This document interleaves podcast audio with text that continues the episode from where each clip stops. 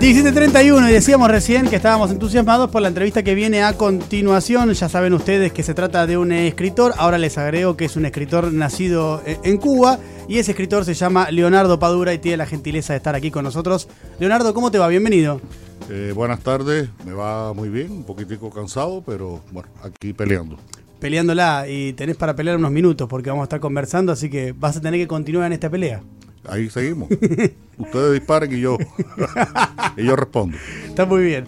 El último libro de Leonardo se llama Personas eh, Decentes, lo acaban de publicar. De hecho, mañana hace una presentación aquí en la Argentina. Después vamos a estar pasando exactamente dónde para aquellos que tengan ganas de eh, asistir. Va a haber bastante gente seguramente, pero será mañana a 19 horas eh, en el auditorio Jorge Luis Borges, Borges, perdón, ahí en la Biblioteca Nacional.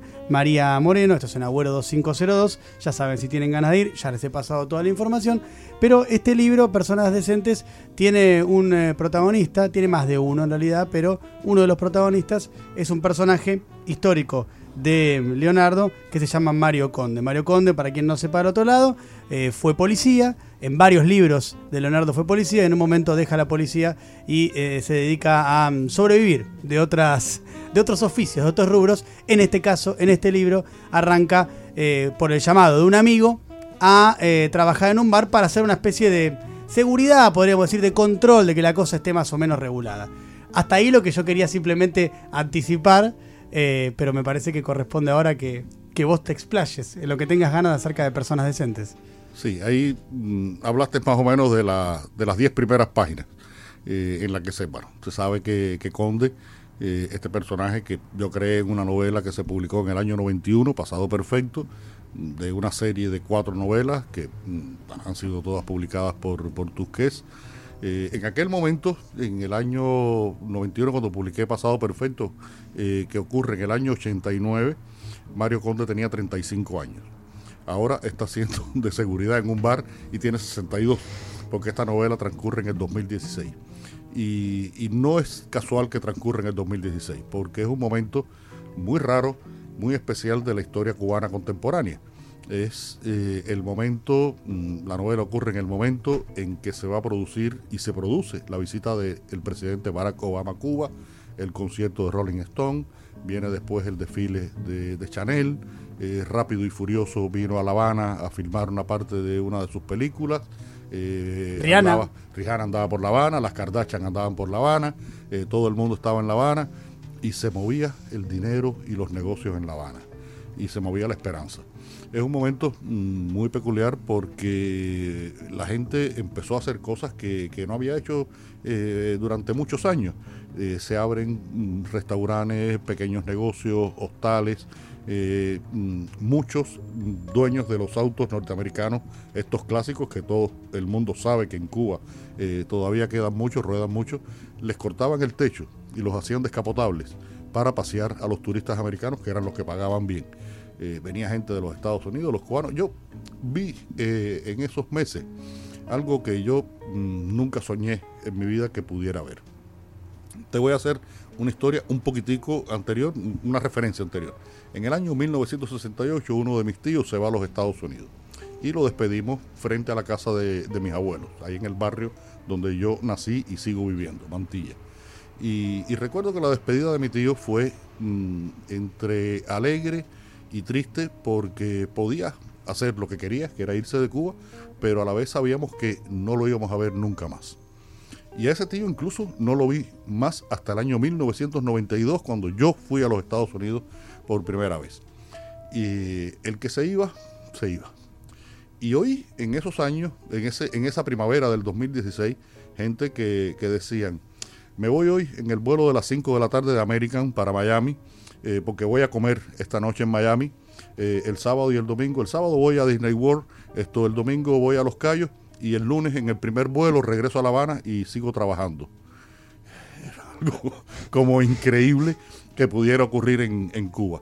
Porque además la gente empezó a ganar dinero para poder hacer este tipo de, cosas. La gente iba y venía, hubo muchos intercambios mm, culturales, deportivos, eh, académicos, en fin. Y, todo eso provocó un, movimiento en la ciudad eh, que, la hizo distinta, la hizo distinta. Después todo esto se desvaneció, se desvaneció. Llegó el gobierno de Donald Trump, Donald Trump cambió las políticas con respecto a Cuba, endureció hasta el límite el, bloqueo y, y bueno, eh, en ese contexto mm, de, de, júbilo, de esperanza, aparece eh, muerto un personaje que viene de una historia terrible, una historia terrible que fue ese periodo de mm, gran represión eh, cultural que se vivió en Cuba en los años 70, que no fue solamente en los años 70, pero en los años 70 fue el momento más drástico de esa, de esa represión. Eh, imagínense ustedes que entre se hace un Congreso de Educación y Cultura en el del que salen los parámetros, oigan la palabra parámetros, que había que cumplir para poder ser representativo de la cultura o docente en Cuba. Y, bueno, si tenías tendencias homosexuales, eh, eras parametrado, eh, si tenías creencias religiosas, eras parametrado, si ideológicamente eras dudoso, eras parametrado. Y ahí fueron parametrados, por ejemplo, nada más y nada menos que José Lezama Lima y Virgilio Piñera, dos de los grandes escritores de la lengua española del siglo XX y murieron los dos en el ostracismo, murieron los dos en el ostracismo. Y uno de los protagonistas, de los censores, de los represores de esa época es este personaje que se llama eh, de apellido mm, Quevedo, que aparece muerto eh, al principio de la novela, y como viene Obama a Cuba y vienen los Rolling, pues no hay suficientes policías y el ex colega de Conde le dice a Conde, Conde, ayúdame por lo menos a avanzar esta investigación, a ver si podemos saber algo, porque a ti yo sé que te interesan estos, estos temas.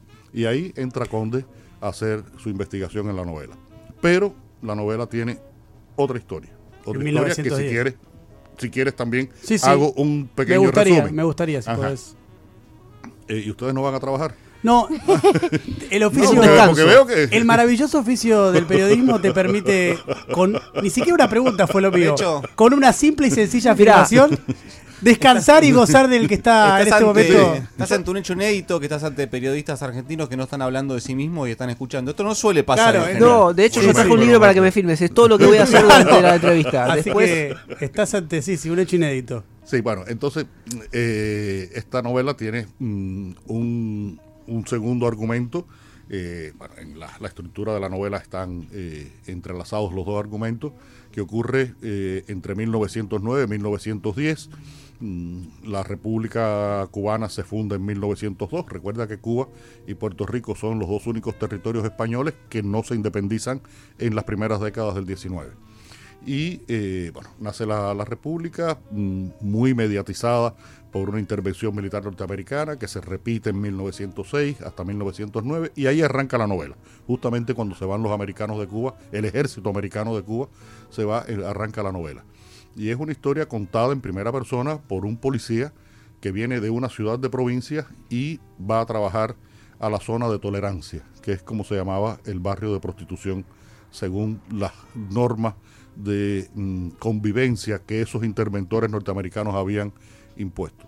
Y va a trabajar allí y, conoce y empieza a vincularse con un personaje que es un personaje histórico, real, que se llamó Alberto Yarini y Ponce de León. Alberto Yarini y Ponce de León ha sido el proxeneta más famoso de la historia de Cuba, el chulo por excelencia en Cuba, un personaje mítico, muy contradictorio, muy difícil de definir, y, yo creo que, que, yo escribí esta otra novela, la novela de, sobre Alberto Yarini, para tratar de entender a este personaje que era un proxeneta, pero que a la vez tenía pretensiones políticas, tenía un discurso político bastante extraño, que, escapaba de, la retórica habitual de, la época, eh, mm, vivía de las mujeres y a la vez protegía a, viejas prostitutas a las que mantenía eh, y se convirtió de pronto en un representante del orgullo nacional. ¿Por qué? porque el negocio de la prostitución en aquellos años estaba dominado por los chulos franceses y Yarini se opone a los chulos franceses y eso termina en una prácticamente una guerra campal ahí en el, en el barrio. Y, fue como encarnando el orgullo mm, cubano, ya que mm, el ejército americano venía y estraba y salía cuando le daba la gana, bueno, por lo menos en esta batalla podíamos hacer algo, ¿no?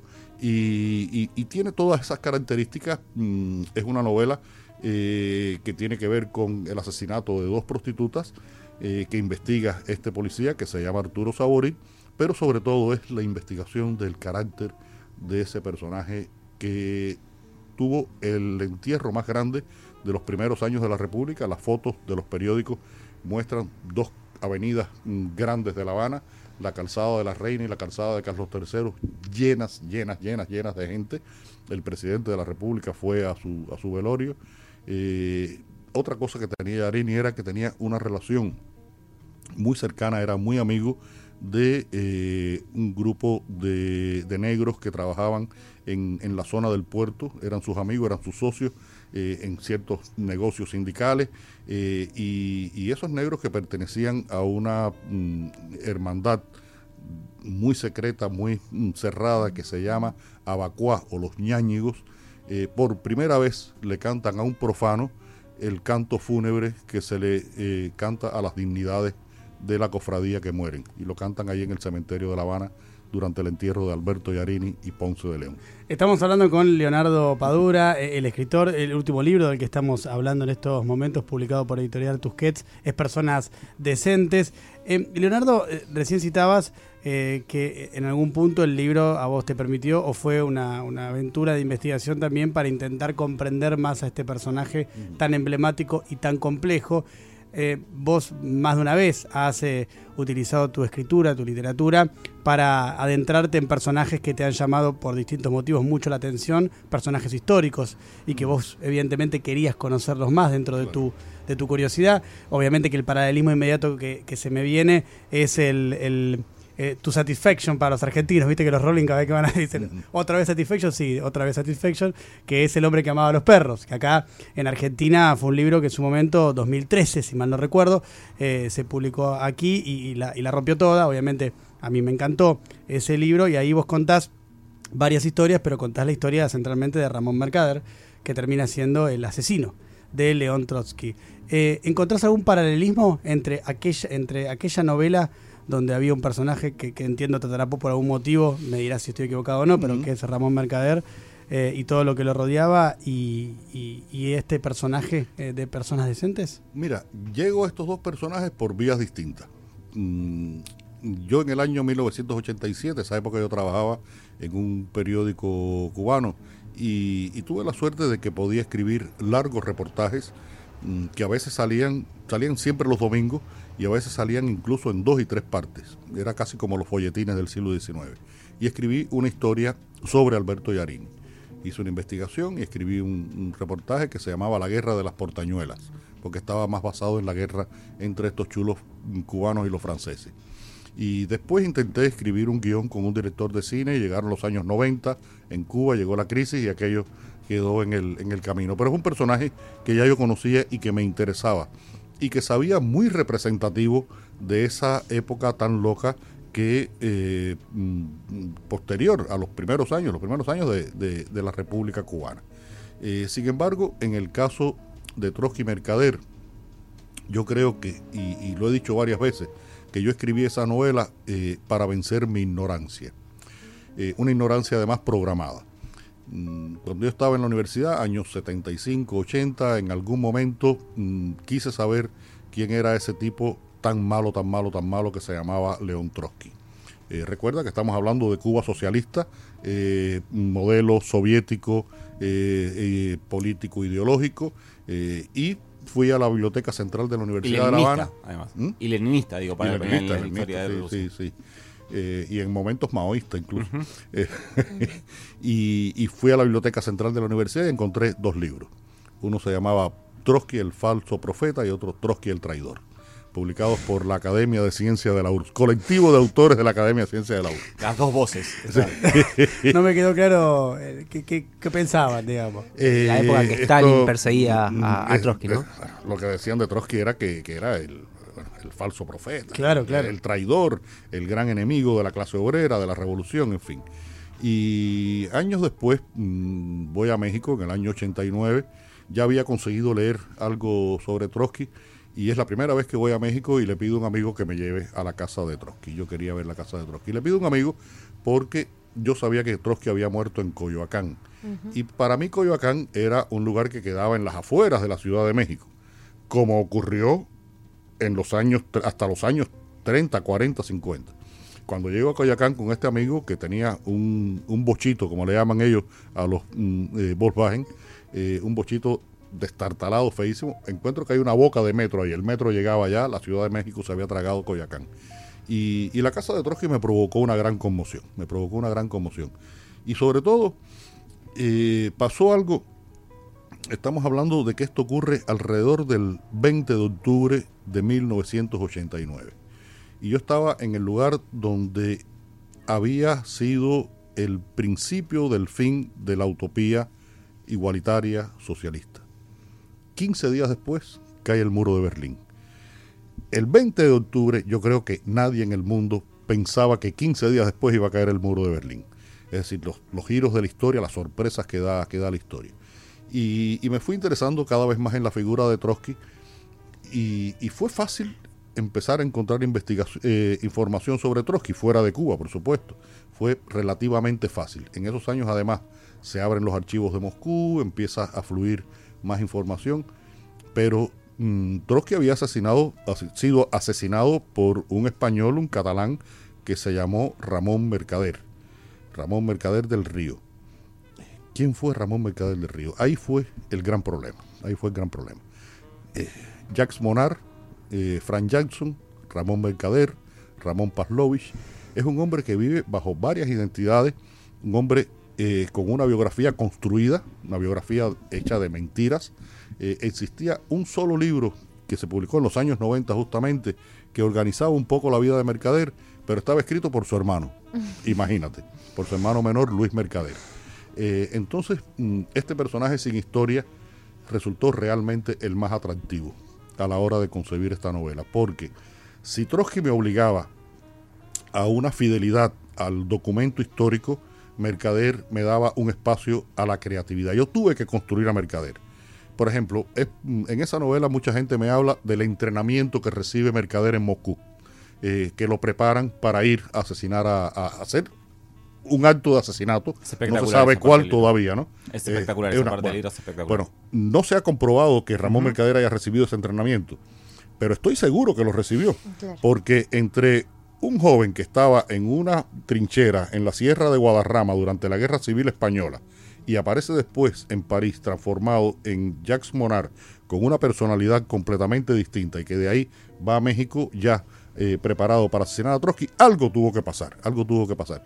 Entonces, ¿cómo llego a, esta, a este tipo de información? Eh, es lo que los investigadores llamamos investigando por las bandas.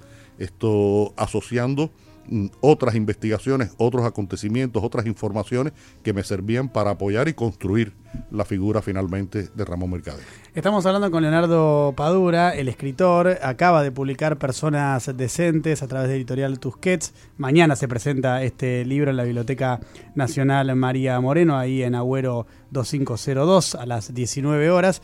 El libro del que estamos hablando ahora es otro libro anterior, que es El hombre que amaba a los perros. Hay mucho, hay mucho zurdo en esta mesa, eh, Leonardo, entonces genera interés, ¿viste? El hombre, el hombre que amaba a los perros. Hay algo que, que, que, mm, lo leo yo en El hombre que amaba a los perros y en, y, en, y en otras obras tuyas, que vos tenés una manera muy fina, muy estética de criticar al régimen cubano mientras vivís en Cuba. O sea, la- las críticas van, van por los costados, pero te quedan resumbando en, en, en- en la mente. De hecho, bueno, vos lo acabas de decir res- cuan- cuando, citás el, el lugar donde muere Trotsky como el fin de la utopía, de alguna manera. Mm. ¿Cómo trabajás eso y cómo convivís con eso? Mira, es, es muy complicado, es muy complicado, pero creo que a la vez eh, es un reto que te ayuda artísticamente.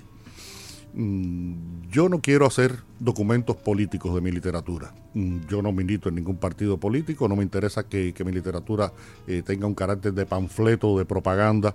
Al contrario, quiero que tenga un espacio de reflexión que se mueva desde la estética hasta la sensibilidad de, de quien, lo, de quien lo lee. Y, eso, mm, a ver, si, si recuerdan, ustedes son muy jóvenes todos. Eh, en los años 70, cuando veíamos el cine, 60, 70, cuando veíamos el cine que hacía Carlos Saura en España, que tenía que mm, eh, burlar la, censura, era un cine eh, lleno de simbolismos y de cosas que, que uno mm, no entendía bien y, y al final decía, ah, por aquí pues está, está la cosa. Cuando desapareció el franquismo, el cine de Carlos Saura dejó de tener la misma intensidad que tenía en ese momento en que tenía el reto de burlar la censura. Yo creo que mm, en mis primeras novelas yo trato de burlar la censura y últimamente digo lo que me da la gana, eh, cada vez más, pero siempre desde una perspectiva estética. Eh, no utilizar eh, la, la literatura, eh, como te dije, en función de una propaganda política, porque eso abarata la literatura. Y yo creo que cuando el escritor pone su, su literatura en función de la política, termina siendo utilizado por los políticos. Los políticos utilizan cualquier cosa. Entonces, mm, uno tiene que darle pocas posibilidades en ese sentido. Y, y yo, bueno, vivo en Cuba, escribo en Cuba, mis libros se publican más o menos en Cuba, eh, tiradas pequeñas, los últimos libros no han salido, espero que salgan, eh, no se me promueve mucho. Mira, por ejemplo, el año pasado... ¿No, no han salido por la censura o porque no hay interés del mercado? no Eh, mira, han salido, han salido, se han ido editando todo, se han ido editando todo, pero eh, mm, apenas se promueven. Mira, pasó algo el año pasado, justamente aquí en Buenos Aires. La ciudad de La Habana fue la ciudad invitada a la Feria del Libro de Buenos Aires. Ninguna institución cubana me invitó para que yo viniera a la feria. y, y- y- y- y no es porque sea yo, pero te pregunto, ¿cuántos escritores cubanos son conocidos aquí en Buenos Aires y escritores de La Habana? ¿Cuántos? Hay una, una declaración abierta, digamos, en contra de la literatura que vos haces de parte de algunas autoridades en Cuba o es una cosa no, más tácita? No, no, no, es, es una, es, es un, un mamma ahí, esto eh, espeso, eh, que tiene que ver con esto de la invisibilización. Mm, Claro. A ver, te eh, gana un premio eh, y, y no se dice nada. O lo de Publico la un Feria del Libro, acaba y de no se dice acá. nada. Esto, la Feria del Libro no me invitan. Eh, estaba invitado por la feria, yo no podía venir porque tenía ya otros compromisos en otros lugares, porque estaban saliendo eh, traducciones de los libros y no tenía una novela nueva que presentar y tuve que optar. Hubiera querido, por supuesto, venir a Buenos Aires, siempre me encanta venir a Buenos Aires, pero bueno, hay veces que, que es imposible porque, mm, bueno, tengo ya toda una serie de compromisos en otros idiomas, con otras editoriales y, y hay que cumplirlos también. ¿Y, y qué te genera tener más repercusión por ahí en otros países que en tu propio país? No más, no más, no más repercusión, es más eh, reconocimiento. Más reconocimiento. Más reconocimiento. Eh, ayer yo hice tres programas de televisión. En Cuba he salido en la televisión mm, cinco minutos, entonces, pero, pero tengo una enorme cantidad de lectores. Te cuento, mm, esto es mm, terrible, pero terriblemente bueno a la vez. Eh, esta novela sale al mercado el 31 de agosto de este año en España. El primero de septiembre ya había unas copias piratas en sitios cubanos y la gente empezó a leer la novela. Y la gente lee la novela y la gente me han hablado de la novela. Cuando yo publiqué El hombre que amaba a los perros, por ejemplo, me ocurrió algo en Cuba que fue posiblemente la, la mayor satisfacción que me provocó esa novela, que me ha provocado muchas satisfacciones. Entre ellas, por ejemplo, que yo de ser un escritor medianamente conocido en América Latina, me convertí en un escritor muy conocido en América Latina. Lo que pasó aquí en Argentina se repitió en Brasil, por ejemplo, y se repitió en Colombia. Fue un libro que, que- movió mucho la, la opinión eh, de, de- de la gente que lee y procesa las lecturas. Es decir, no solamente fue una lectura por enterarme de qué pasa el libro, fue un libro que estoy hablando de ustedes y posiblemente se lo leyeron hace 5 o 6 años Sí. y, y est- y estamos hablando y discutiendo de un tema que todavía les quedó, les quedó vivo. Eso es importante en la literatura. Y, y lo que me pasó en Cuba fue que mucha gente, por correo electrónico, llamadas por teléfono, eh, incluso cartas por el correo ordinario, me decían, eh, te agradecemos que hayas escrito este libro porque hemos aprendido cosas de nuestras vidas que ni siquiera nosotros mismos sabíamos. Eh, esa es una respuesta eh, muy satisfactoria para cualquier escritor. Decías recién lo de mm, lo, de tantos años después, eh, las cosas que pasan en esta mesa, de los que leímos este libro y que lo estamos conversando con vos porque nos interesa escuchar tu palabra sobre, sobre eso que escribiste o ampliar o complementar, como quieras llamarlo. Y, y a mí algo que, que me llamó la atención eh, fue que eh, a mí me gusta también Star Wars, la saga Star Wars, ¿no? Y ahí eh, un personaje central, villano, eh, esquemático, es Darth Vader, ¿no? Y Darth Vader termina siendo en última instancia un burócrata, porque tiene jefes por encima de él, que son más poderosos que él, que lo terminan conduciendo, y Darth Vader termina siendo un simple burócrata del mal, digamos, ¿no? Y Ramón Mercader, en algún punto, a mí me termina pareciendo eso, una persona que en algún punto se deshumaniza y termina siendo un simple instrumento, un, burócrata. Eh, ¿Vos lo ves así a Ramón Mercader o, o cómo lo ves? Sí, mira, este es un elemento mm, bien importante en la, en la psicología de ese personaje y en la función eh, histórica que tuvo ese personaje. Eh, el hecho de que mm, él acepta convertirse en un asesino por obediencia partidista. Esto, eso es lo más terrible, eh, de cómo mm, eh, la, personalidad de este hombre fue completamente borrada, porque en ese entrenamiento se habla mucho de esto, de borrarle la, la personalidad y convertirlo en otro. Pero es, es un proceso mm, que, que es muy dramático y, y muy doloroso. Y sabemos que se repite, sabemos que se repite, porque en esta novela, en Personas Decentes, este, este hombre que aparece asesinado, que fue el represor, él siempre decía que él había hecho eso porque lo habían ordenado. Claro. Esto, y, y después hay un personaje en la novela que dice, sí, lo hizo porque lo ordenaron, pero él disfrutaba haciendo eso. Él disfrutaba haciendo eso, porque él decía, en mi decía ya siendo un viejo, en mi época esto no hubiera pasado. Si yo a toda esta gente los cogía, los fusilaba. Entonces te das cuenta de que también hay un elemento propicio para que un personaje pueda llegar, o una persona, perdón, pueda llegar a tener estos comportamientos. Eh, Leonardo, recién hablabas de bueno este libro que está editando ahora y del componente eh, histórico que hay siempre en tus obras, donde se mezcla la este, historia con la eh, literatura. Pensaba en herejes, también en los personajes, Diego hablaba de los personajes en herejes, hablas de Rembrandt, por ejemplo. Y me interesaba esa parte tuya, como, como escritor, la parte de la investigación histórica.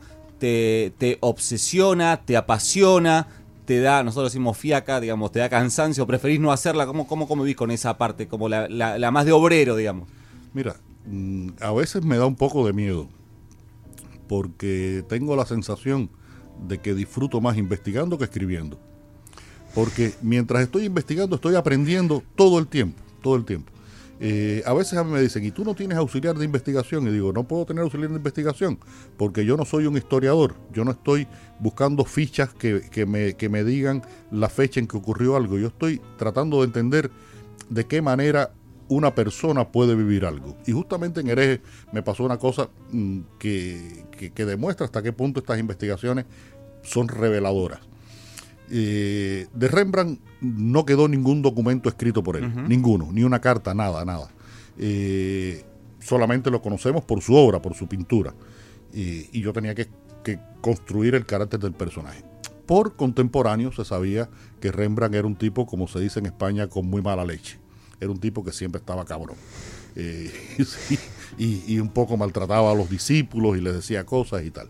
Y yo decía, bueno, ¿y por qué este tipo? Bueno, tenía muchas razones, su esposa había muerto, se le mueren cuatro hijos, al final de su vida se muere el único hijo que, lo que pudo sobrevivir y llegar adulto, en fin. Pero siempre tuvo mal carácter. Y descubro en un momento en que eh, hay un investigador de la obra de Rembrandt, de los autorretratos de Rembrandt, que eh, descubre que el ennegrecimiento de los dientes de Rembrandt no fue lo que siempre se pensó, que era un problema de los barnices que había utilizado Rembrandt. Era que a Rembrandt se le habían puesto negros los dientes. Es la época en que hay una colonia holandesa en Pernambuco y de Pernambuco se trae a eh, Ámsterdam las mieles con las que se hacen unos caramelos que tienen una forma eh, cónica eh, que se meten en la boca y se van chupando. Y Rembrandt se hizo fanático de esos caramelos. Y esos caramelos le acabaron con la dentadura a Rembrandt. Mira todas las cosas que tienen que pasar para que tú puedas llegar a decir, coño, claro, un tipo que le duelen las muelas Claro. tiene que tener muy mala leche. muy Entonces, mira, es, es muy... eh, vas encontrando cosas que, que, mm, que te completan, porque, porque esto es otra cosa que es importante. Yo mm, no soy un historiador, no voy a escribir un libro de historia, no tengo que dominar completamente el periodo histórico. Yo lo que tengo es que conocer, tener la capacidad de en un periodo histórico mover de manera verosímil a un personaje. Esa es, es- ese es el límite de el- del novelista.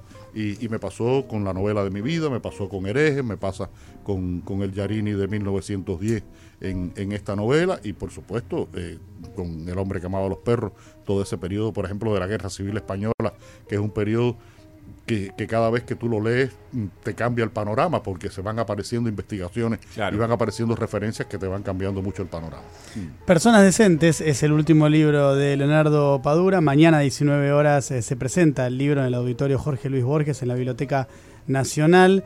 Eh, hemos hablado también de herejes, hemos hablado del hombre que amaba a los perros.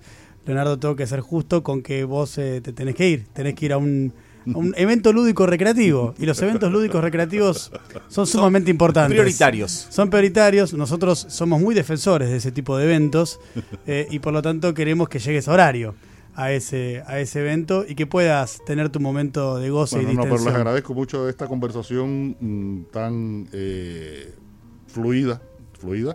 Eh, he visto que han trabajado poco, me han dejado todo el trabajo a mí, pero no importa. Es un Yo poco nuestro norte. Después, no, después por la noche paso y me dejan el dinerito que me. Eso sí, eso sí, ahí vamos a hacerte la, La transferencia. fascinación por la parte lúdico-recreativa viene acompañada de una cierta desprecio por la parte del trabajo. Tenemos, ¿cómo decirlo? Ese es un término negativo. Tenemos poco apego al trabajo. Y también tenemos pesos. No sé si sabés que tenemos un problema con, el ti- con Claro, las cuestiones sí. cambiarias, tenemos pesos. No sé si te van a servir, Leonardo, pero nosotros por supuesto haremos la, la correspondiente. Ahora, ahora que dice, ahora que dice espeso, esto mm, eh, hay un famoso poema mm, del cual yo he utilizado eh, un fragmento para uno de mis libros de Virgilio Piñera precisamente.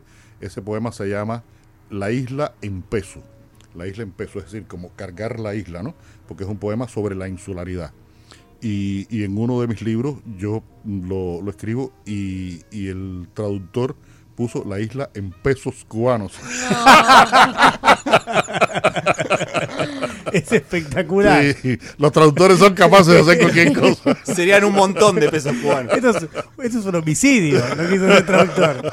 Esto está, está en el código penal. eso. Sí, sí, sí. Eh, es Leonardo Padura. Muchas eh. gracias a ustedes por esta conversación. Que tengan muy buenas tardes y a los oyentes, por supuesto, los que quieran ma- mañana pasar por ahí por la Biblioteca Nacional, ahí estaré eh, hablando eh, de la novela Personas Decentes. Muchas gracias. Un placer. ¿Te vas a tomar una copita hoy? ¿Un vinito? Un, ¿Qué, Sí, sí, qué me voy a tenés tomar pensado? un vinito, me toca. Un- Ya me toca en la noche, me toca un vinito.